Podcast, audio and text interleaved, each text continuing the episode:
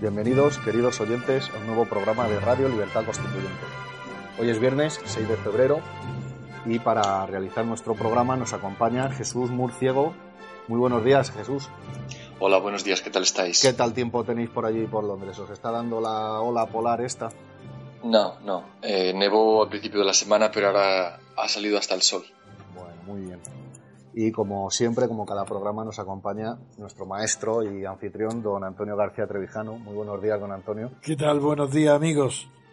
Tenemos... Otro nuevo comentario a hacer hoy sobre la situación griega que vamos a empezar, según las portadas que nos lea el propio Álvaro, y luego pues los comentarios que siempre busco, porque son los más importantes para completar mi visión, los que no conozco de la prensa y los medios de comunicación del Reino Unido, que para eso tenemos hoy a Jesús. Así que adelante. Pues si os parece, sin más dilación, entramos con la portada del mundo, que una columna nos dice que Varoufakis dice en Alemania que humillar más a Grecia dará alas al nazismo. Y lo desarrolla en la página 18, que a cinco columnas dice la humillación trae nazismo. Varoufakis se muestra como opción moderada ante los posibles efectos de una sociedad en crisis y sin, y sin perspectivas. Schaubler, ministro alemán, le recuerda, a nosotros también nos han elegido. Nos tratan como los prosílitos de Europa. Miles de personas protestan contra la Troika mientras los diputados de Amanecer Dorado juran, juran sus cargos. Y en la página 19 acompaña esta información otro titular que dice que la banca griega pierde el 10% del valor en un día. Que no es verdad. Ya veremos luego que es una mentira del periódico. Esto Eh, es. En cualquier caso, antes de pasar al país, digo que ya comentaré luego la barbaridad, la falta de elegancia, de educación, de inteligencia, de finura, de tacto, de que es una persona imposible de, de negociar nada inteligente para su país, que es el señor Varoufakis, que a lo mejor sabe cosas que yo, no, que yo ignoro, pero de luego lo que demuestra es que no es inteligente, que es un maleducado, que mete la pata cuando habla y que está poniendo las cosas peor para Grecia que como están. Este es un impresentable. No tiene ni idea de lo que habla porque lo que hace es meter la pata continuamente. ¿Cómo es posible que en Alemania, que diga en Alemania que Alemania humilla a Grecia y que esa humillación lo que ha- es que dará ala al nazismo, decirle eso al pueblo alemán. Pero ¿qué es esto? ¿Qué se cree? Los pueblos, los hijos no heredan los pecados de los padres. El pueblo alemán de hoy no tiene, es distinto, porque ha cambiado todas las células. Lo único que, que continúan serán los genes. Pero el, pueblo no es heredero de los delitos de Hitler ni del fascismo. ¿Cómo es posible que vaya este hombre a, a asustar a Alemania que hacerla culpable de que salve a Grecia? ¿Por qué? Porque hay unos diputados nazis y que él les dice literalmente, esos no son neonazis, son nazis. ¿Esa es su inteligencia? ¿Asustar a Alemania? Pues sí que va a sacar mucho partido. Y además, qué falta de conocimiento de lo que es el espíritu alemán. En fin, digo, a ver, páginas del país porque no puedo, no puedo reprimir mi indignación contra la falta de inteligencia la torpeza de este Varoufakis. Este es, ¿qué es? Un jugador de póker. Es vaya que un trilero va asustar, a jugar, a tirarse faroles en Alemania. Vamos. Sí, el, el país acompaña la noticia del mundo también y a una columna en portada dice Grecia pide a Alemania hasta mayo para negociar un nuevo rescate. Y en páginas interiores 4 y 5, a cuatro columnas, nos dice Schaubler, las promesas electorales a costa de terceros no son realistas. Grecia pide tiempo hasta mayo para diseñar un rescate con nuevas prioridades. Eh, me gustaría traeros la prensa griega. ¿Y esto ¿Ah, qué? sí? ¿Esto qué? Sí, eh, sí, porque acompaña también otro titular en la página espera, 5. por eso, porque te paras. Vamos. Sí, me dice, Tsipras vuelve a apelar a Moscú ante la crisis con la Unión Europea. Y, y nos dice que miles de ciudadanos salen a la calle en varias ciudades para apoyar al gobierno griego contra el chantaje del BCE, entrecomillado. A ver qué decías tú, Jesús. Sí, que yo tengo aquí la prensa griega, concretamente el periódico de Nikos, que dice que en su portada trae guerra de nervios. Y, y otro periódico dice que Grecia está bailando con lobos. Bailando con lobos. Sí. Está bien. Bueno, está bien. Es una exageración porque aquí el lobo, el lobo no es, en este caso, ni Alemania ni Europa. Los lobos son los Papandreou y compañía, los, los Pasok y compañía, los socialistas, los que, los, toda la clase política griega, los que han hundido Grecia, los que han mentido. Esos son los lobos, los que se han comido a, toda la riqueza griega. Esos son los lobos. Don Antonio, ¿no le sorprende que hable de, de auge del, nacionalismo, incluso del nazismo? Varoufakis, cuyo partido ha pactado con un ultranacionalista. Naturalmente, además de eso, te agradezco que recuerde a los que no oyen que en efecto, que él ha pactado con un, con un nacionalista. Y le preguntaban en la BBC, cuando le hicieron esa entrevista la semana pasada, en la que eh, se, escurrió bastante bien. Es muy bueno en las entrevistas. ¿Quién? Eh, Varoufakis. Ah, yo pienso todo lo contrario. Eh, será que responde rápido y chulería, pero de inteligencia cero. sí, venga, dime, dime, verás. Incluso dijo, le dijo a la presentadora a la cara que, estaba siendo grosera. Porque, porque no le dejaba responder a su manera, que es a una pregunta concreta de sí o no, pues contarle una historia de, de que los culpables son otros. Sí, ¿por qué? Porque no, respeta las reglas de juego.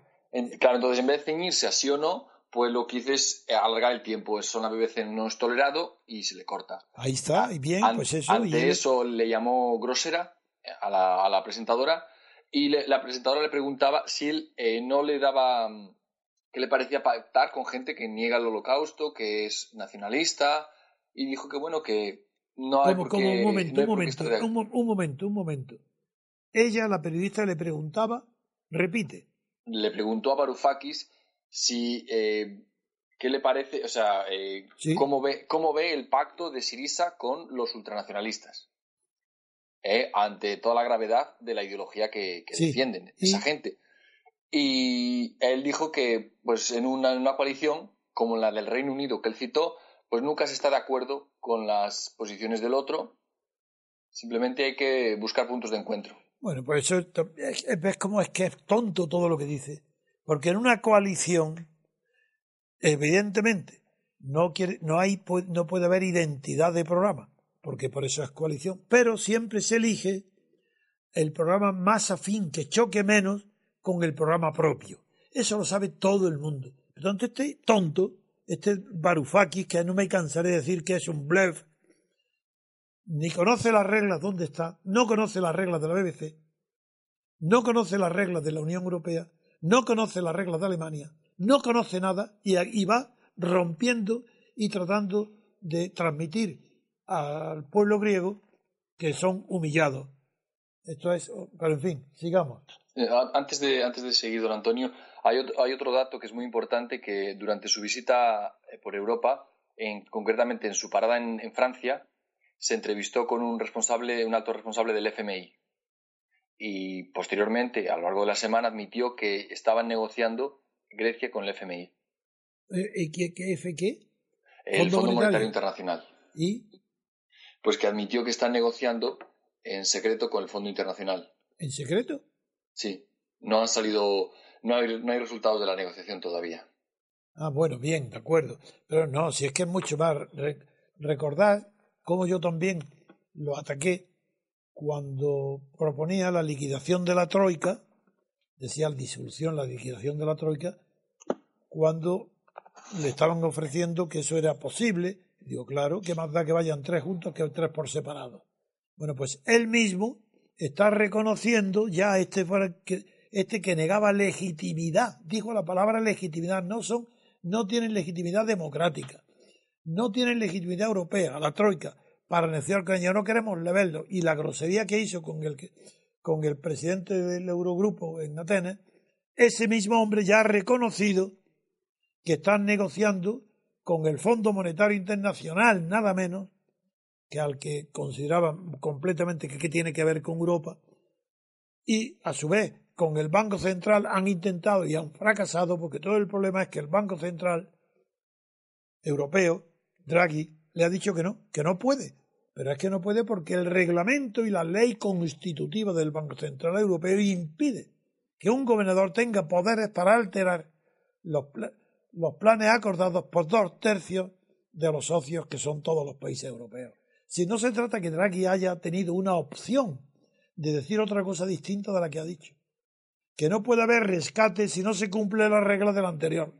Y, que, y como eso es obligatorio para Draghi, ¿cómo se le va a pedir algo distinto?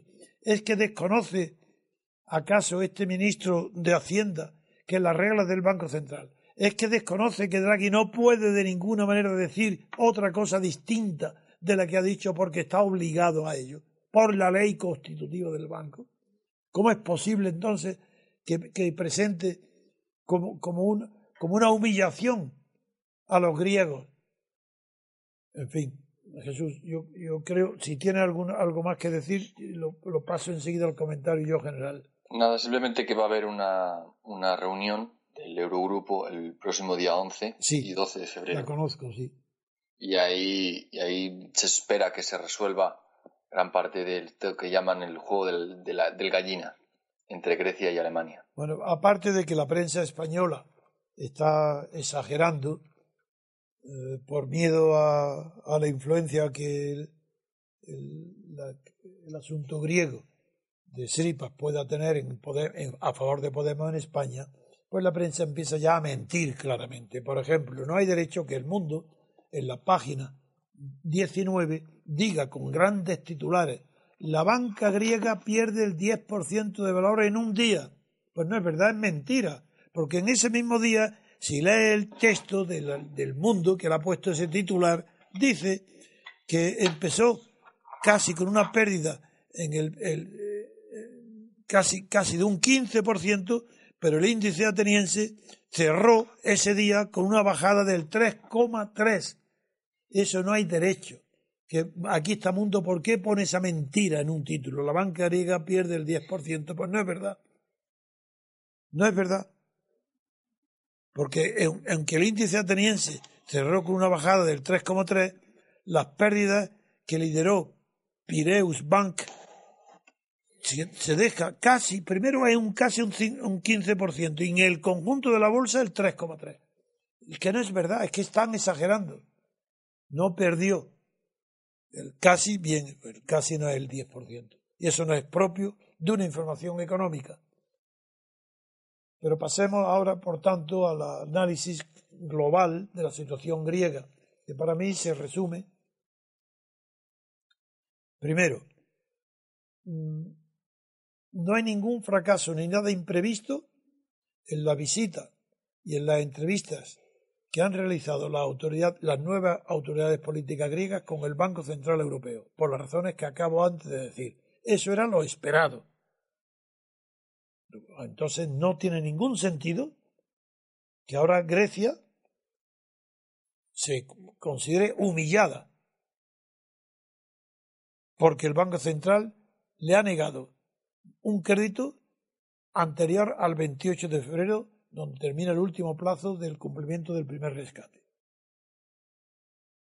Le ha pedido Grecia a Alemania un nuevo plazo para negociar lo que llama un nuevo rescate, que es lo que en España conocemos como un crédito puente, que le den dinero, porque no tiene ahora ya para pagar las nóminas del Estado.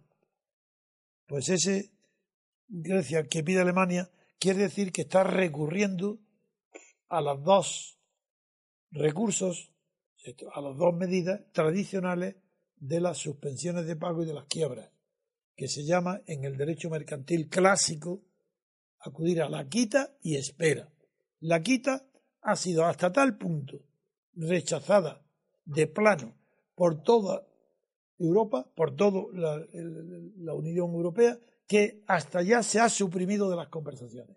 Ya ni siquiera el gobierno griego propone una quita. Ya eso lo ha aceptado, que de quita no hay nada. Segundo tema, los bonos. los bonos también han sido rechazados por el Banco Central como una garantía que se llama colateral bien, para emitir nueva deuda, que el Banco Central dé un nuevo crédito, con la garantía de bonos griegos, pues también rechazados. Pero ya digo que no es porque haya voluntad de rechazo, sino porque no puede, no tiene poderes ni estatutarios el Banco Central para hacer lo que Grecia le pide. Entonces, ¿es de inteligente un economista que conoce, que va y plantea como en una partida de póker, uno invite, eh, hace uno sí, hace una apuesta, un desafío que está en contra de los estatutos del Banco Central donde él va a pedir ayuda. ¿Eso es de inteligente? Porque todavía una jugada de farol donde donde hay ámbito para el farol, bueno, será arriesgado, será aventurero, pero a lo mejor, eh, a lo mejor puede ser que sea hasta temerario, pero a lo mejor sale. Eh, si, cree que pues, tiene unas cartas muy fuertes para el farol, pero ¿qué cartas son las que tiene fuertes el gobierno griego, el nuevo? Pues hasta ahora, en boca de este Varoufakis, ni más que una, que es decirle a Alemania, mira, vosotros sois los culpables de la situación griega. Y si no me ayudáis, el nazismo no hay en Grecia, no hay, como dice un partido neonazi. Eso no es verdad. Y lo dice este Varoufakis. No. Dice, no, en Grecia lo que hay es un partido nazi. Y vosotros, alemanes, donde yo estoy entrevistándome para pedir que me ayudéis, sois culpables de que si no, si se humilla, si no me dais lo que pido, en, en Grecia, cuando regrese a Grecia me voy a encontrar con que la tercera fuerza no es neonazi, es nazi como fuisteis vosotros. Eso es lo que está diciendo quien va a pedir ayuda. Yo repetí muchas veces el chiste del que está en un pozo ahogándose y le grita al que está arriba del pozo, lo ve y le dice, si me sacas de aquí, te perdono la vida. Pues esa es, la inteligencia de este Barufaki. Si la ayuda, le perdonan a Alemania su pasado nazi y deja de culparla de que es la responsable porque está humillando a Grecia. Pero ¿qué tiene que ver la humillación alemana que provocó desde luego el triunfo de Hitler? Eso es verdad. ¿Qué tiene que ver con qué humillación de Grecia? Pero ¿quién está humillando a Grecia? Pero si a Grecia quien la ha humillado es todos sus gobiernos anteriores. ¿Quién humilla a Grecia? La partitocracia. ¿Y, qué, y quién es este Seripas o, o Varoufakis para levantar la voz como un gallito, como un gallito sin corbata, para levantar la voz contra Europa? ¿En nombre de quién y de qué? ¿Quién la humilla? No, eh, está humillada como lo ha respondido el ministro Schauber. Dice, pero vamos a ver, ¿qué es esto? Nosotros también hemos tenido unas elecciones. ¿Y qué? ¿Y ustedes han hecho unas elecciones ah, con unas promesas que cumplan terceros? Pero ¿ustedes qué se han creído? ¿Cómo pueden ustedes presentar un programa prometiendo a los griegos algo cuyo cumplimiento depende de terceros países que no tienen nada que ver ni con vosotros ni con vuestro gobierno? Así le han dicho al tontarrón de Barufaki, este listillo, lo ponen en su sitio, pero personas que no hace falta ser muy inteligentes. Dice, ¿pero qué viene usted a decirme a mí? Vaya usted en Grecia, proteste en Grecia, demande a todos los gobiernos anteriores que la han robado. ¿Y sabéis lo que le dijo el ministro alemán? Nosotros también tenemos unas elecciones. Pero en vosotros, a quien humilla a vosotros, vuestra situación viene de los gobiernos anteriores a vosotros que han considerado al Estado griego como su botín y le ha dicho en su cara, ¿y qué tiene que hacer este? aguantarse porque es verdad. Entonces ahora, ¿cómo viene a, pedir a un tercero que repare los daños que han sufrido los griegos a costa de sus propios gobiernos, de su propia partitocracia? ¿Y cuál es mi crítica fundamental a Siripa? Que no son inteligentes, ninguno. Porque ¿cómo van a aceptar ¿Cómo pueden creer que pueden reformar algo, algo, digo, la política griega, sin tocar para nada, ni en las promesas electorales, ni ahora, el sistema de gobierno griego, el régimen de poder griego? Partitocracia era antes la misma que hay ahora. ¿Hay alguna propuesta de reformar la partitocracia? Ni una. Eso no es democracia.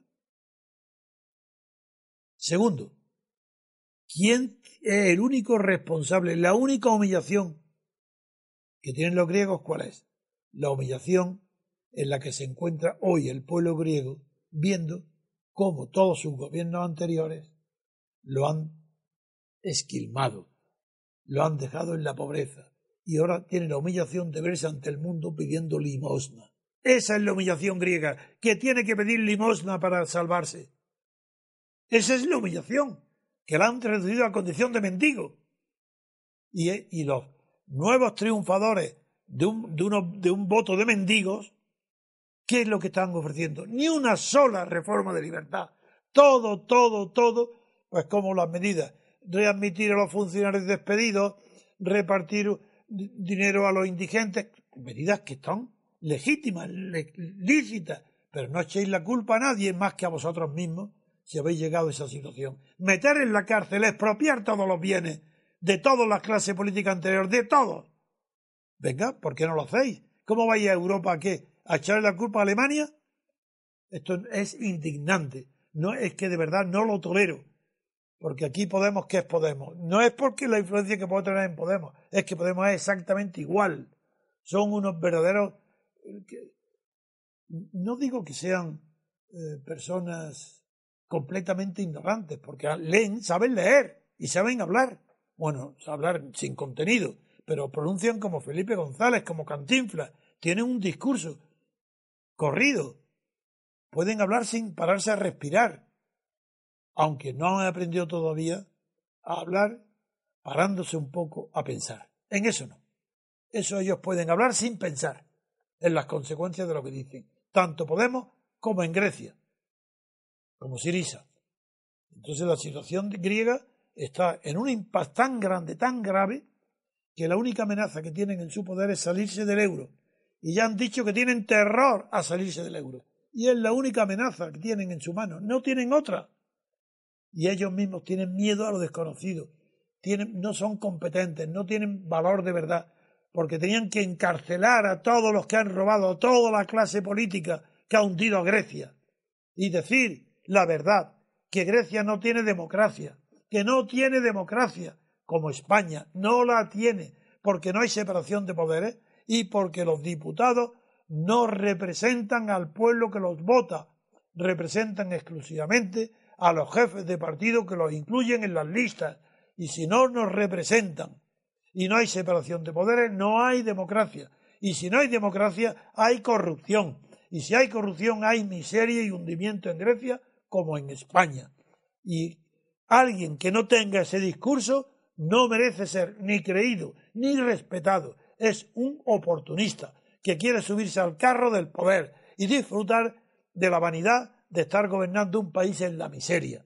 Que lo denuncien lo que hay.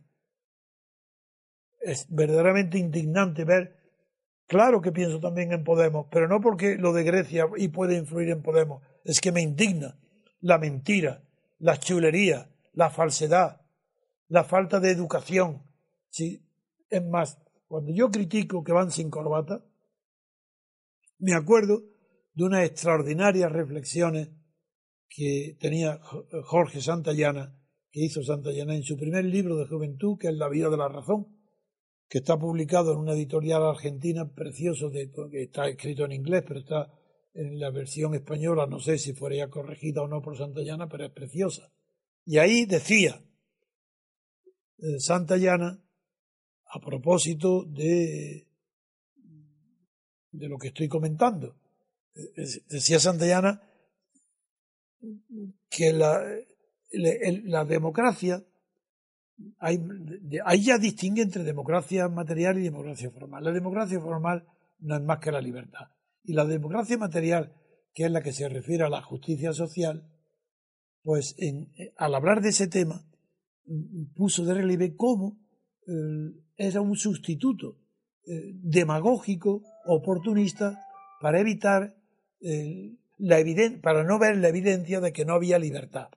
Y la, las aspiraciones del pueblo no se colman con satisfacciones materiales, porque las satisfacciones materiales duran el día que se reciben, pero al poco tiempo, al cabo de un mes o de un año, la nueva distribución de la riqueza, el pueblo la tiene como si fuera de toda la vida y ya quiere otras distintas y le pasa a la igualdad lo mismo que al nacionalismo. Eso no son reflexiones de Santillana, esas son mías. El nacionalismo jamás se contentará con ninguna eh, reivindicación que obtenga satisfacción de parte del gobierno central. El nacionalismo siempre querrá algo nuevo, algo más, algo más, algo más, porque la finalidad del nacionalismo es la independencia. Y no porque crea que, se que está siendo explotado, sino porque cree que está siendo explotado por alguien inferior al nacionalismo, porque se, se creen superiores. Y no es verdad que quieran ser iguales, eso es mentira. Todo nacionalista se cree superior y quiere, en Cataluña, aquí en el País Vasco, quieren gobernar a Cataluña porque se creen que son superiores al resto de España. Ese es el nacionalismo. Bueno, pues la igualdad y la justicia pasa lo mismo. Los pobres, los indigentes, los proletarios de ayer son los trabajadores, los parados de hoy. Quiero decir que el parado de hoy no tiene comparación su situación económica con la que tenían los proletarios del siglo XIX, ni con los obreros que describe Dickens. sin embargo, eso son bienes adquiridos. Lo que les da el estado de bienestar, que es la salud y la educación, sobre todo, esos son dos bienes que ya hoy, por el hecho de haber nacido, se, quiere, se tiene ya conquistado. Es suyo. Entonces no se tiene conciencia de tener ninguna riqueza. Se tiene la misma conciencia de la pobreza que se tenía cuando no tenían ni médico, ni educación, ni colegio. La situación de injusticia es la misma. La injusticia es comparativa, porque no hay injusticia que no sea comparativa con los demás. Y esto es lo que recalcaba Santayana en el libro En la vida de la razón, que la situación de la igualdad no tiene solución nunca, porque siempre es comparativo con otras clases. En fin, por eso hoy lo de Grecia, por muy triste que sea, me escandaliza. Del, primero, el pueblo nunca sabe nada. El pueblo griego estaba engañado por los coroneles, los griegos y por la monarquía, exactamente igual que está hoy, por Siripas. Está engañado por Cipras hoy, porque le está prometiendo cosas imposibles la frustración griega, de, inevitable, de mañana, está producida por el discurso de hoy de Sirpa y de los nuevos gobernantes, que lo van a frustrar a los griegos más aún de lo que están, porque están prometiendo al pueblo griego cosas imposibles. Y en las manifestaciones griegas, de ayer ocho mil personas en Atenas, gritan que están siendo humillados. Y, y, el, y el ministro este de Hacienda, Varoufakis, va hablando en Alemania de que no olviden que la humillación dio el triunfo a Hitler y se lo dice a los alemanes.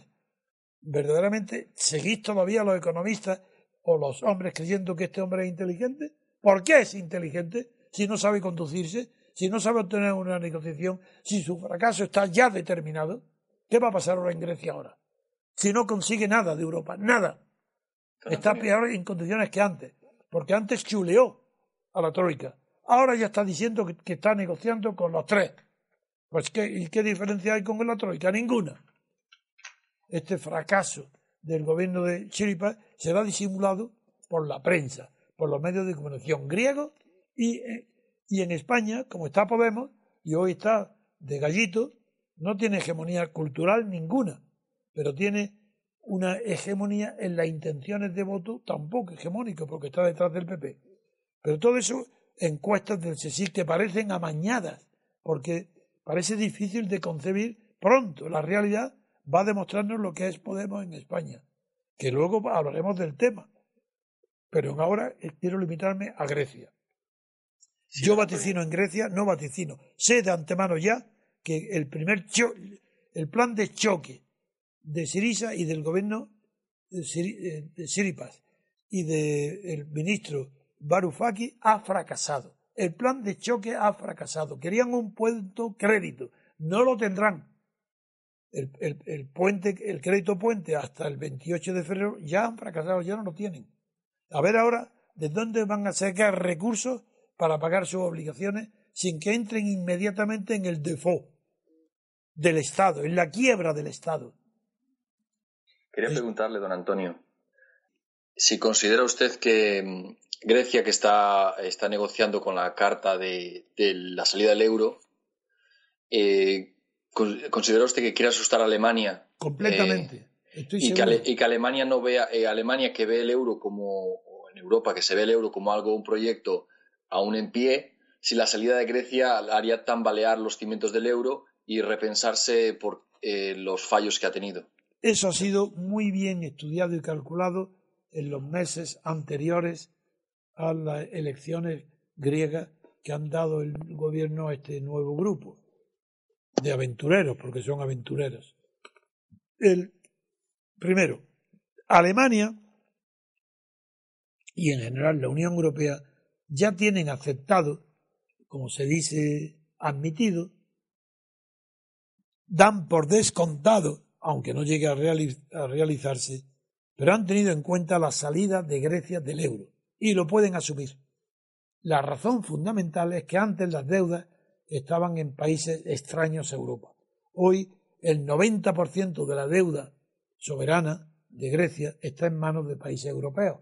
Por tanto, ya lo que es seguro es que si esos países europeos saben que deuda no, que Grecia no va a cumplir sus deudas, no pierden nada porque se vaya del, euro. Es que ya han perdido el miedo, no les importa. Prefieren, que, prefieren que no, pero lo tienen asumido. Esa ya no es una amenaza para ellos. Don Antonio, y ante el colapso que, provocó la caída de Lehman Brothers en Estados Unidos, eh, ¿no considera usted que el Fondo Monetario Internacional y gobiernos extranjeros considerarían mejor mantener a Grecia dentro del euro, aunque fuera con un tercer rescate? No, yo creo, en primer lugar, mm, en la crisis anterior produjo quiebras, como la que me acaba de hablar de los hermanos Lehman.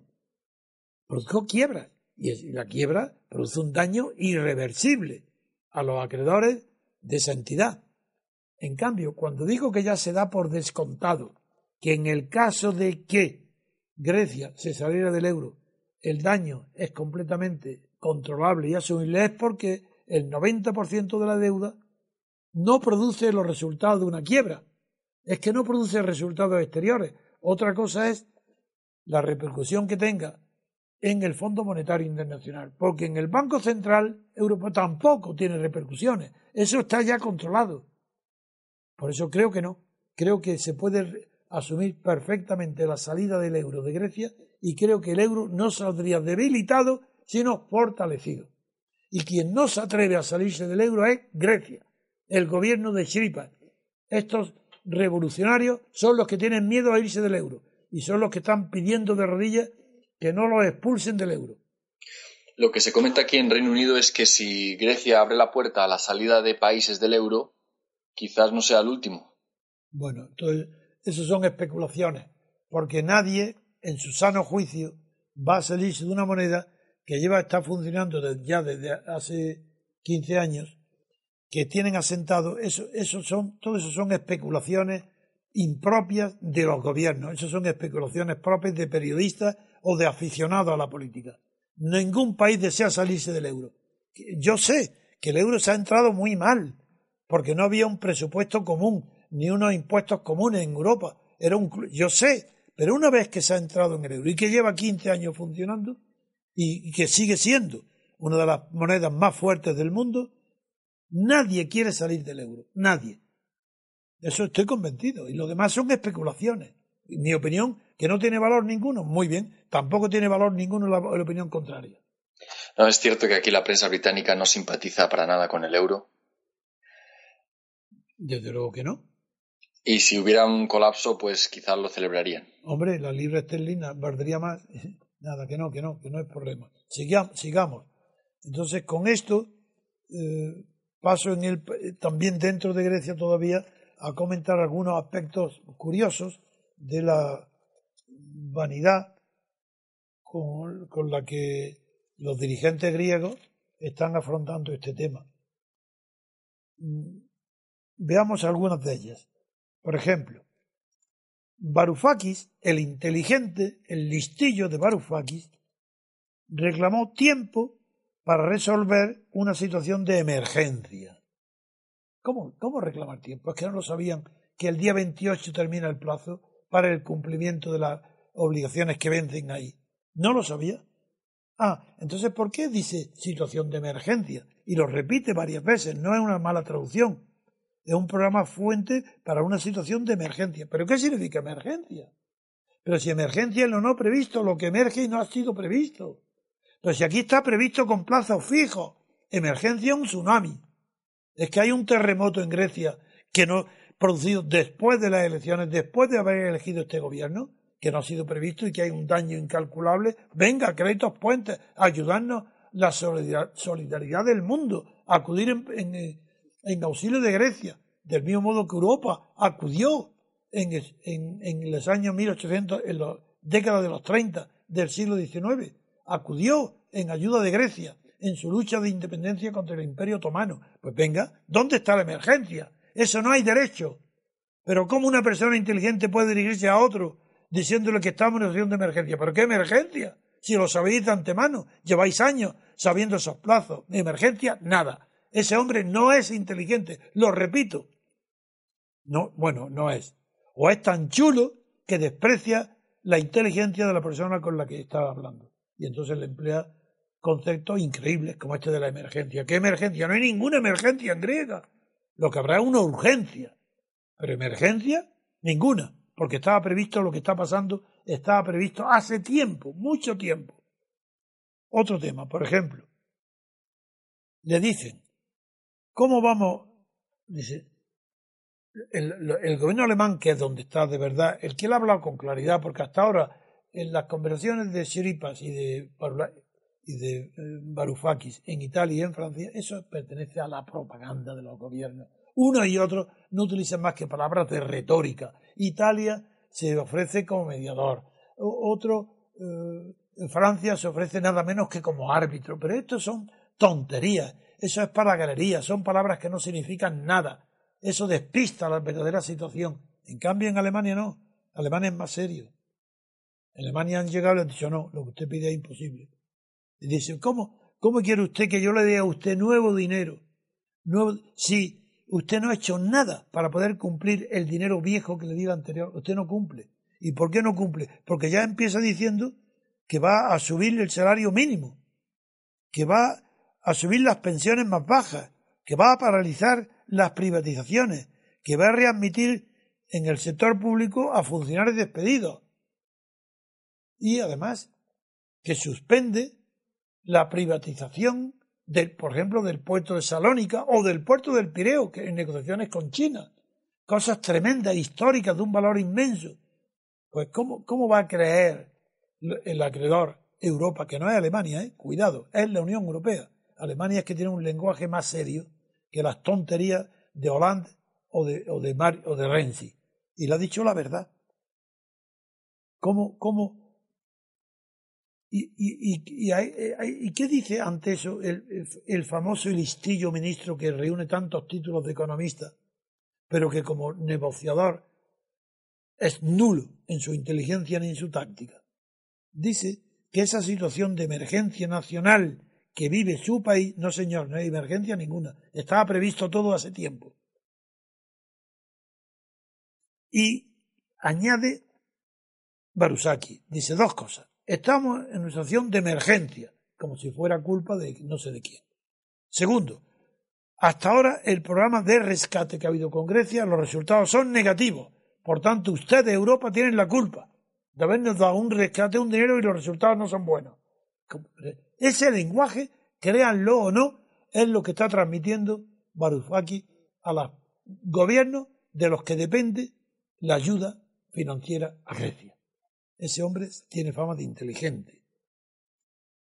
¿Y cuál es la razón profunda, la profunda de, de? Que dice, le critica a Europa, a la Unión Europea, a los alemanes que han planteado, planeado un rescate de Grecia con el error de abordarlo como si fuera una falta de liquidez de la, de la economía griega. Cuando él lo descubre, se trata de un problema de solvencia. Pero un momento, un momento, un momento, ¿qué es eso? ¿Que la Unión Europea no se ha dado cuenta que era un problema de solvencia? Entonces, ¿por qué le exige las reformas? Eso es mentira. No ha habido ninguna confusión. La Unión Europea no ha tratado como si fuera una falta de liquidez la crisis griega. Sabe que es un problema de solvencia y no se fía para nada de ninguno de los programas propuestos porque ninguno aborda el problema de la solvencia, y la solvencia no es más que si se reducen los gastos, si se aumentan los ingresos y se reducen los gastos. Y ni uno ni otro le ofrece garantía alguna al nuevo gobierno, ni, ni para reducir gastos ni para aumentar los ingresos. Por esa razón, tiene Varoufakis fracasado. ¿A qué recurre como último argumento? Oh, ya el colmo. Para que Europa proteja, entre comillas, la frágil flor de la democracia. Esto como podemos en la Puerta del Sol. Ahora viene con poesías. La, frágil flor de la democracia. ¿Quién le ha dicho, quién le ha dicho a él que, que la democracia es una frágil flor? ¿Es que en Estados Unidos no hay democracia? ¿Qué fragilidad tiene allí la flor de la democracia? Es, es que estas son palabras vanas, si es que son idiotas, es que no tienen conocimientos verdaderos de nada. Así que eso es mentira. ¿Y qué le, qué, le, qué tiene que recordar los alemanes? Vosotros habéis hecho promesas en las elecciones para que las cumplan terceros países. Segundo, que ahora tenéis que responder ante vuestros electores. Muy bien, ¿y qué? Nosotros alemanes también tenemos que responder a nuestros electores. Y nos tienen prohibido los electores que gastemos su dinero del Banco Central Europeo o de nuestros propios bancos, nos tienen prohibido que prestemos a quien ha demostrado que no cumple y que además no reduce gastos o incluso aumenta los gastos y viene a vernos a Alemania con un programa donde han aumentado todos esos gastos que acabo de nombrar. Esto es inaudito. Entonces queda todavía lo que dicen el recurso a Moscú. ¿Es verdad? ¿Es verdad que hay un recurso a Moscú? No, eso no es verdad. Porque las noticias, sí, del país, del Cipras, vuelve a apelar a Moscú ante la crisis con la UE, miles de ciudadanos salen a la calle en varias ciudades para apoyar al gobierno griego contra el chantaje del BCE. ¿Chantaje? ¿Pero qué le está pidiendo a cambio? Si, el BCE no le, no le dice más que pague lo que le debe. ¿Qué es chantaje? No prorrogarle el crédito, no darle más crédito, ¿eso es un chantaje? Bueno, pues ahora vamos más al fondo todavía. El nuevo gobierno griego sigue, dice, dice eh, los titulares del periódico, sigue, sigue dejándose querer por Moscú. Pero ¿cómo, qué es esto? Si es todo lo contrario. No es el gobierno griego el que sigue dejándose querer por Moscú. En esto hasta ahora es Moscú el que sigue dejándose querer por el gobierno griego. Aquí es Grecia la que hace todos los movimientos, no es Moscú. Pero claro, ahora están amenazando, sacando el, el, rojo, el, ogro, el, oso rojo. Otra vez, el imperio soviético está manejado por este gobierno de Shirpa para asustar a quién. ¿A quién van a asustar? Si todos saben que Rusia no puede en este momento hacer nada importante porque está acosada por su propia situación económica, no solo por el petróleo, sino por las sanciones también que le están ahogando. Y a Putin acorralado, ¿va a acorralarlo aún más Grecia? No, aquí es lo contrario. Es, Moscú que se está dejando querer por Grecia, nada más, no lo contrario. Si permítame, don Antonio, que el, periódico griego Ecateri, Ecatimerini sí reporta eh, mm, que, el primer ministro Alex Tsipras y el, presidente ruso Vladimir Putin el jueves han, se han puesto de acuerdo en una conversación telefónica a aumentar los lazos bilaterales de comercio en economía, eh, en energía, en turismo y en, cultura y en transporte.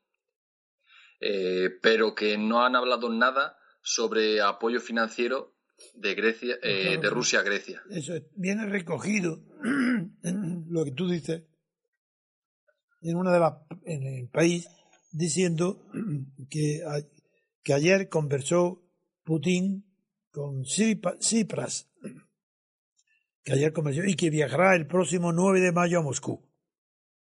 Esa fecha, ese día, se conmemora, por eso le dan importancia, la victoria sobre los nazis en Moscú. Y dicen que eso no ha sido casual, como siempre. Y la amenaza es los 17 nazis son los diputados griegos de Amanecer Dorado, que ya la ha calificado el primer ministro de Finanzas, Yanis Varoufakis, diciendo que no son, como he dicho antes, que no son neonazis, sino que son nazis.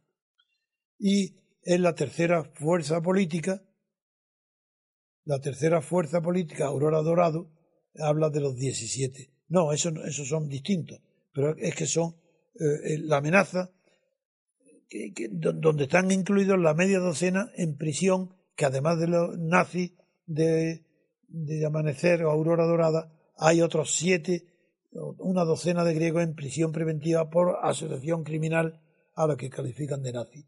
No es verdad, lo de Rusia no es verdad. Porque si es verdad que Grecia depende casi en un 60% del gas ruso, bueno, es normal este viaje en una situación tan desesperada de Grecia tiene que obtener la independencia energética o el suministro de Rusia, de la garantía que Rusia se lo proporcione. Y ese es el motivo número uno del viaje, ya que la independencia energética en el futuro de Grecia va a depender del trazado alternativo que se está haciendo de un nuevo gasoducto desde Turquía, desde el que ya Roberto Centeno viene hablando con frecuencia. Pero pero lo que no puede ahora es obtener de Moscú una alternativa, una ni a la UE ni a la situación económica, porque Rusia no está en condiciones de poder ayudarla.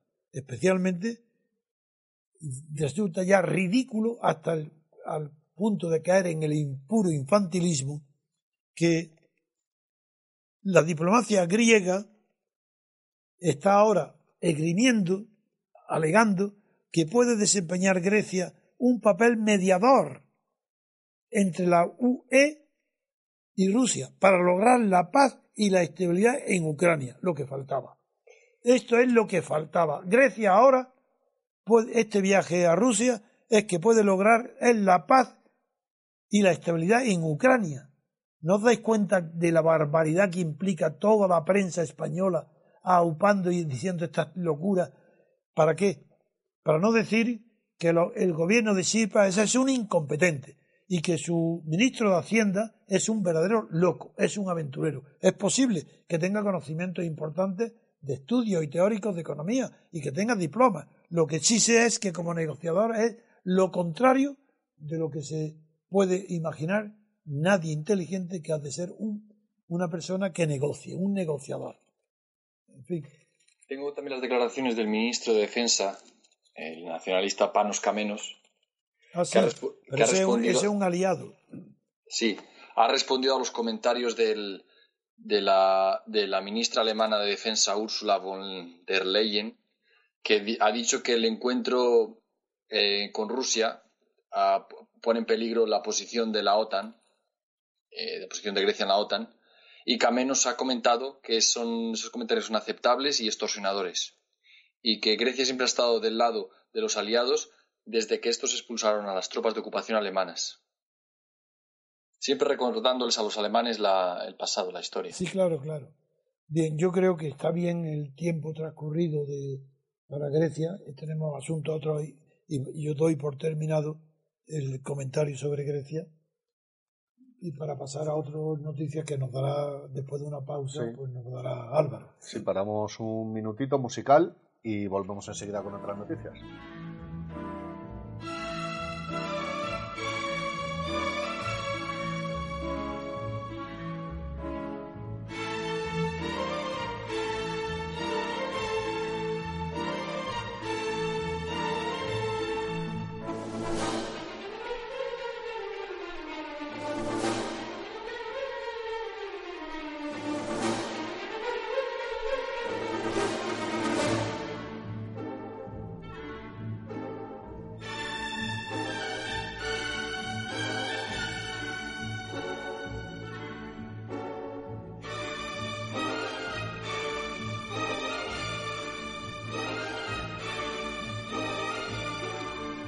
Y la siguiente noticia que tenemos seleccionada para el día de hoy nos la da El Mundo en portada, tres columnas en la parte inferior de la página. Monedero reconoce su deuda con Hacienda por asesorar a Venezuela. El número 3 de Podemos presenta una declaración complementaria para regularizar los 425.150 euros que facturó su empresa Caja de Resistencia Motiva 2. Y en páginas interiores, el Mundo nos dice que Monedero reconoce la deuda de su empresa con Hacienda. el fundador de Podemos presenta una declaración complementaria para regularizar sus pagos. Pues esta es la noticia de Monedero, don Antonio. Muy bien. El, país dedica poco espacio a una noticia que yo considero muy importante. Porque si eh, la noticia importante, mucho más que la de Tania, ni de las eh, dimisiones y las traiciones, y de todas esas palabras de Cayorada diciendo que no admite la traición, pues ya hay que ver. Un hombre que no admite el concepto de traición no sé qué hace en la política porque la política es un continuo juego de traiciones y de engaños. Pero en fin, Monedero reconoce hoy lo que hace una semana, hasta hace una semana, ha negado. Reconoce que debe dinero a Hacienda por asesorar a Venezuela. Hasta el punto lo reconoce que ha tenido que presentar, después de las denuncias que ha hecho la prensa y los medios de comunicación, ha tenido que presentar una declaración complementaria para regularizar el cobro de los casi 500.000 euros que facturó a los gobiernos de cuatro países suramericanos. Y lo, lo facturó una empresa de monedero con un socio único que se llama Caja de Resistencia Motivo 2. Motiva 2. el escándalo para mí es mayúsculo pero no porque sea nada en comparación con los robos de los Bárcenas y de los Puyol. Figurar lo que es que este hombre monedero haya dejado de pagar Hacienda, pues unos 150.000 euros aproximadamente, que, ha, ocultado Hacienda, un beneficio. Bien, eso es lo de menos. Lo principal es que hemos visto la energía con lo que ha declarado tanto Pablo Iglesias como Monedero que todo esto era mentira, que era que le iban a inventar hasta que eran, eh, eran los responsables de la muerte de Manolete. Todo eso lo han ido diciendo este Monedero y Pablo Iglesias para decir que él estaba al corriente con Hacienda, no solo al corriente, sino que Pablo Iglesias dijo que era un patriota, porque en lugar de no haber pagado nada dejándolo en extranjero, había pagado su factura y que no debía nada a Hacienda. Bueno, esto es lo gravísimo. ¿Cómo unos dos dirigentes, Pablo Iglesias y Mordero, de la formación política nueva, Podemos, que según las encuestas del CESIT, ocupa hoy la segunda posición en intenciones de voto de los españoles en unas elecciones generales que llevarían consigo nada menos que la designación de un nuevo gobierno, a través del legislativo, porque en España no hay separación de poderes. Pero bien, ¿cómo es posible que estas personas hayan mentido con ese descaro, esa seguridad en sí mismo, eso diciendo todo es falso, mentira, propaganda, ha cumplido, dirán todo, dirán lo que quieran, todo es falsedad. ¿Cómo? Si ha mentido. Si es que lo han cogido infragante a los dos, en una mentira. ¿Y lo ha cogido quién? El propio monedero que ha tenido que regularizar en una declaración complementaria su situación ante Hacienda. Y ahora, ¿cuál es el problema de la multa? Que puede tener una multa enorme. Pues claro, si asustado monedero por las noticias concretas aparecidas en la prensa y en algunas denuncias ya, denuncias de manos limpias ante los tribunales, querellas por fraudes fiscales, asustado, se ha decidido hacer una declaración complementaria. Bien, la cuestión estriba en saber cuándo la ha hecho. Si la ha hecho después de haber sido notificado por la inspección tributaria de una investigación, una denuncia de, no, de que lo van a investigar, entonces la multa es enorme, grande. Ahora bien, si ha tenido la habilidad, que sabiendo que, eso iba a producirse, porque ya se había anunciado Montoro que lo inspeccionaba, se ha adelantado, entonces evitará la multa, pero no el pago de la deuda y de sus intereses, pero la multa sí la podrá evitar. Este es el ejemplo de, de Podemos. Sus dos máximos, dos de sus tres dirigentes, mintiendo descaradamente a toda la opinión pública, diciendo es mentira. Estoy al corriente con Hacienda, no debo nada. ¿Para qué voy a leer las declaraciones literales si todo el mundo que ha oído la televisión lo sabe? Y si viene en el país, me remito, no, en el mundo, me remito a lo que dice el mundo para saber esa enorme mentira, que la gravedad no está en la ocultación. La gravedad no es que, no que haya ocultado bienes, porque es algo tan frecuente en los países mediterráneos que, bueno, incluso podría ser olvidado y no tiene importancia. La importancia es que mienta. ¿Creéis que eso tiene repercusión en las intenciones de voto? Ninguna. Ninguna. ¿Pero qué? ¿Creéis que los que piensan votar a Podemos les importa algo que Mordero diga la verdad o mienta? ¿Creéis que le importa algo que Pablo Iglesias sea un cínico mentiroso? Eso le importa nada. Y lo demuestran las propias encuestas. Que siendo, siendo Podemos el partido más valorado en intención de voto después del PP, sin embargo, antes que el PSOE, antes que Izquierda Unida, antes que Ciudadanos, antes que Rosadía, antes que Chiu, antes que Cataluña, que Vizcaya, que todo, es Podemos después del PP. Sin embargo, cuando se trata de la opinión que se tiene sobre la valoración de los líderes, resulta que Pablo Iglesias está en el último lugar. Pero detrás de todos. Detrás, están, detrás de, de Rosa Díaz y de Rivera y de Pedro Sánchez, el último. ¿Qué quiere decir eso? Que nadie se fía, todo el mundo sabe que miente y que es mentira todo lo que dice, pero les da igual, porque los que les vuelve a votar y no nadie los moverá de sol ni de ese voto son el residuo del 15 de mayo, que quieren votar a los que serían, llamarían muy bien llamándole los liquidadores. Llaman, votan a los liquidadores, sin darse cuenta que estos liquidadores harán como en Grecia, liquidadores ahora, que si votaran y tuvieran un partido de liquidar nada, entrarían tranquilamente a formar parte de la casta, porque ya, ya están en la casta, no solo evadiendo el fisco, característica de la casta, sino porque a medida que van avanzando en las intenciones de voto, ahora ya piden entrevistas al rey, a la reina, ya no se trata de compungirse porque haya hecho desgraciadamente un viaje para dar el pésame a Arabia Saudita al fallecimiento del antiguo rey. No, no. Ahora de lo que se trata es audiencia al rey.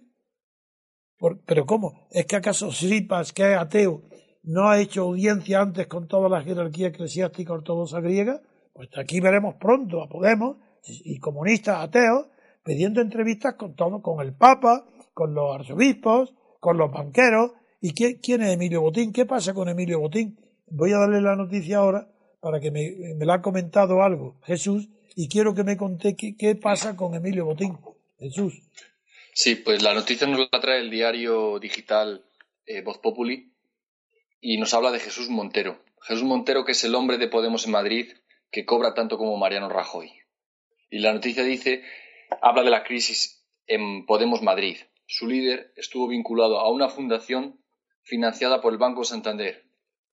Y unas declaraciones del líder de, Podemos Madrid, Jesús Montero, habla de los buenos empresarios como botín y han levantado una ola de, protestas en los círculos de la, organización en Madrid. Podría recordar. dime, dime. Dice, no todos los empresarios son iguales. Hay dos culturas empresariales. Una es casta, la otra quiere contribuir al bienestar social, como la familia Botín en el Banco Santander. Bien. ¿Veis? No comprendéis quiénes son estas gentuzas. Pero este sabe, es decir, estaba pagado en una fundación de Botín. Este hombre de Podemos que se llama Jesús Montero. Sí. Bien. No sé si tendrá relación familiar o no con Alberto Montero, que es también de Podemos y es el que dio la beca gratuitamente y arbitrariamente a, a, Errejón. No lo sé. Y que también tiene un expediente eh, informativo de momento abierto en la Universidad de Málaga. No sé si será su hermano, su hijo o, si tienen relación. Pero lo importante es que para Podemos, Botín no forma parte de la casta, porque es un buen empresario que ayuda a la economía española. Bien, les recuerdo a este señor Montero que Botín fue penalizado y castigado con una multa de dos mil millones de euros por el defraudación de la cuenta suyas que tenía oculta en Suiza. Por otra parte, ha de saber que Botín, como controlador absoluto del Banco Español de Crédito y de su consejero mm, delegado, este Sainz, eh, pues que ha sido condenado también por estafa por el consejero delegado, que por, por estafas. Esto es la familia Batín, que protege a estafadores, que es estafador, que eh, defrauda a la hacienda, que es multado con dos mil millones de euros. Este hombre no pertenece a la casta, sino que es un benefactor de la economía española. Ese es Podemos. ¿Que os escandalizáis? No. Os vais a ver, lo que vais a ver va a ser inaudito de las palabras que pronunciarán los de Podemos para congraciarse con quién? Con la oligarquía financiera, mercantil y política española, con, la con los que tradicionalmente vienen expropiando, quiero decir, expoliando, privadamente. Es decir, estos, estos son los botines y compañía. Ahora resulta que son distinguidos por Podemos. Esto lo, vais, lo vamos a ver enseguida. Seguimos entonces, después de haber visto lo de Botín, lo de Botín, que es para que indica cuál es la catadura moral de Podemos, de los dirigentes de Podemos. Lo demás está todo dicho. Si quería contaros un chiste, don Antonio. A ver, dime. Me ha mandado y dice que si Pablo Iglesias gana las elecciones, puede darse el caso de que la primera dama sea miembro de la oposición. Ay, sí, sí. Bueno, porque Tania es verdad que ha dicho que no va que no va a integrarse en Podemos, eso, pero eso ya lo veréis como es una táctica electoral, ya veremos. primero, ¿qué importan las palabras de Tania? Una traidora que ha hecho traición a quienes hace unos días nada más la habían elegido como candidata a la Comunidad de Madrid. Eso para empezar. A una traidora, que Cayo Lara no quiere conocer el significado de traición cuando, cuando es tan, eh, tan consustancial a la actividad política desde que tenemos conocimiento de ella. Y en España y en los países mediterráneos la traición es un, es un modus vivendi hasta el punto que casi todos los dirigentes, mm, por ejemplo, del Partido Comunista que se ingresaron en el PSOE, como los Rosa, Rosa la, de, la que fue alcalde de, de Córdoba, eh, la alcaldesa, y, y, el otro, todos los que han ido traicionando al Partido Comunista han sido recibidos con los brazos abiertos en el PSOE, porque eh, en la política no es como Roma, la política paga a traidores. Es más, le recuerdo a este pobre ignorante inculto de Cayo Lara, que el pobre se ha metido en, un, camisa de once varas, que en la obra de eh, En busca del tiempo perdido, la maravillosa novela de Proust, de Marcel Proust, él lo he contado, dedica un bastante extensión, un capítulo casi, a lo que implica la traición cuando se olvida en la memoria el recuerdo de los seres queridos. Él hablaba de su abuela. Se siente como una especie de traición. Se olvida con el tiempo, olvida a las personas que tanto has querido en vida. Porque esa traición es por mí, ha sido analizada por escrito en mis libros, diciendo que mientras que la traición sea individual, es un vicio condenado por la sociedad. Pero que cuando la traición es colectiva, generalizada, en lugar de ser un vicio pasa a ser una virtud. Y para Cayo Lara, que tiene en el Partido Comunista la traición de Santiago Carrillo a los ideales, es, no existe la traición, no sabe lo que es, porque las personas pueden cambiar de opinión, un partido comunista puede estar 30, 40, 50 años dedicado a perseguir la lucha de clase, a denunciar todas las lacras del capitalismo, todo, y en un día, en un solo día, su jefe máximo, que durante 30 años ha sido responsable de tantas cosas en nombre del Partido Comunista, ese Santiago Grillo en un día pisa las alfombras rojas del poder con Suárez y se convierte no en comunista, sino que se hace monárquico. Comunista deja de ser comunista y se hace monárquico. Bueno, pues ¿cómo, cómo, va a, admitir Cayo Lara que eso sea una traición? No, él procede de la traición del Partido Comunista a la causa de la libertad, que asumió desde el año 56, cuando como si fuera un movimiento religioso, tomó como dogma o como signo de su existencia la reconciliación nacional. Bien, dentro de ese camino terminó conmigo haciendo, no, conmigo no. En el quinto lugar de ranking en el tiempo entró el Partido Comunista Santiago Carrillo, con una entrevista conmigo larga en París. Bien, eso compromiso adquirido y firmado de saber lo que era la democracia, saber que la democracia es una forma de gobierno y no una forma de Estado, que la forma de Estado es la República, firmado conmigo y en mi y lo tengo todos los compromisos del Partido Comunista y Socialista firmados los tengo guardados, los originales. Traicionar, eso no cumplir, eso es traicionar. Porque lo decía en público. Traicionó a sus militantes, a sus dirigentes, Santiago Carrillo, al pactar el apoyo a su área a la monarquía.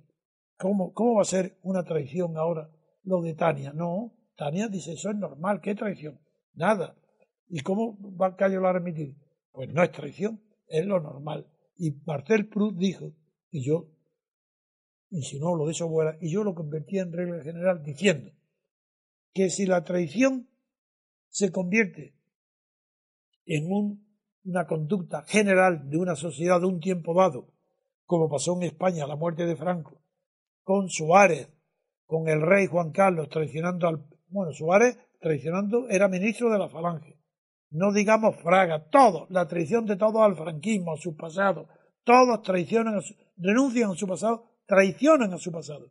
Bueno, dije que cuando se hace la traición general, ¿y cómo traicionan a quién? Pues si se dice que, eran las tres C, los que cambiaban de mujer, cambiaban de, de vestido y cambiaban los, los de la transición. Pues eran traidores a todo lo que habían prometido en su vida, lo traicionaron. Pues bien, cuando la traición es general se convierte en una virtud. Por eso desaparece como pecado. Se extraña que haya traición, pero ¿qué es eso? Cada uno tiene derecho a hacer lo que le dé la gana. Claro, prometer una cosa y luego hacer la contraria. Eso es traicionar cuando comprometen la vida, la fama, el honor o el dinero de otros. Eso es traición. Con eso quiero terminar esta intervención. Pues Jesús, si no tienes nada más que añadir, no, no, nada más que añadir. Pues agradecerte muy especialmente la colaboración de hoy, que te hemos pillado un poco a bocajarro. Nada, siempre es un placer. Agradecerte mucho la participación en este programa, agradecer a don Antonio como siempre sus palabras para todos nuestros oyentes y terminamos el programa de hoy. Hasta mañana amigos.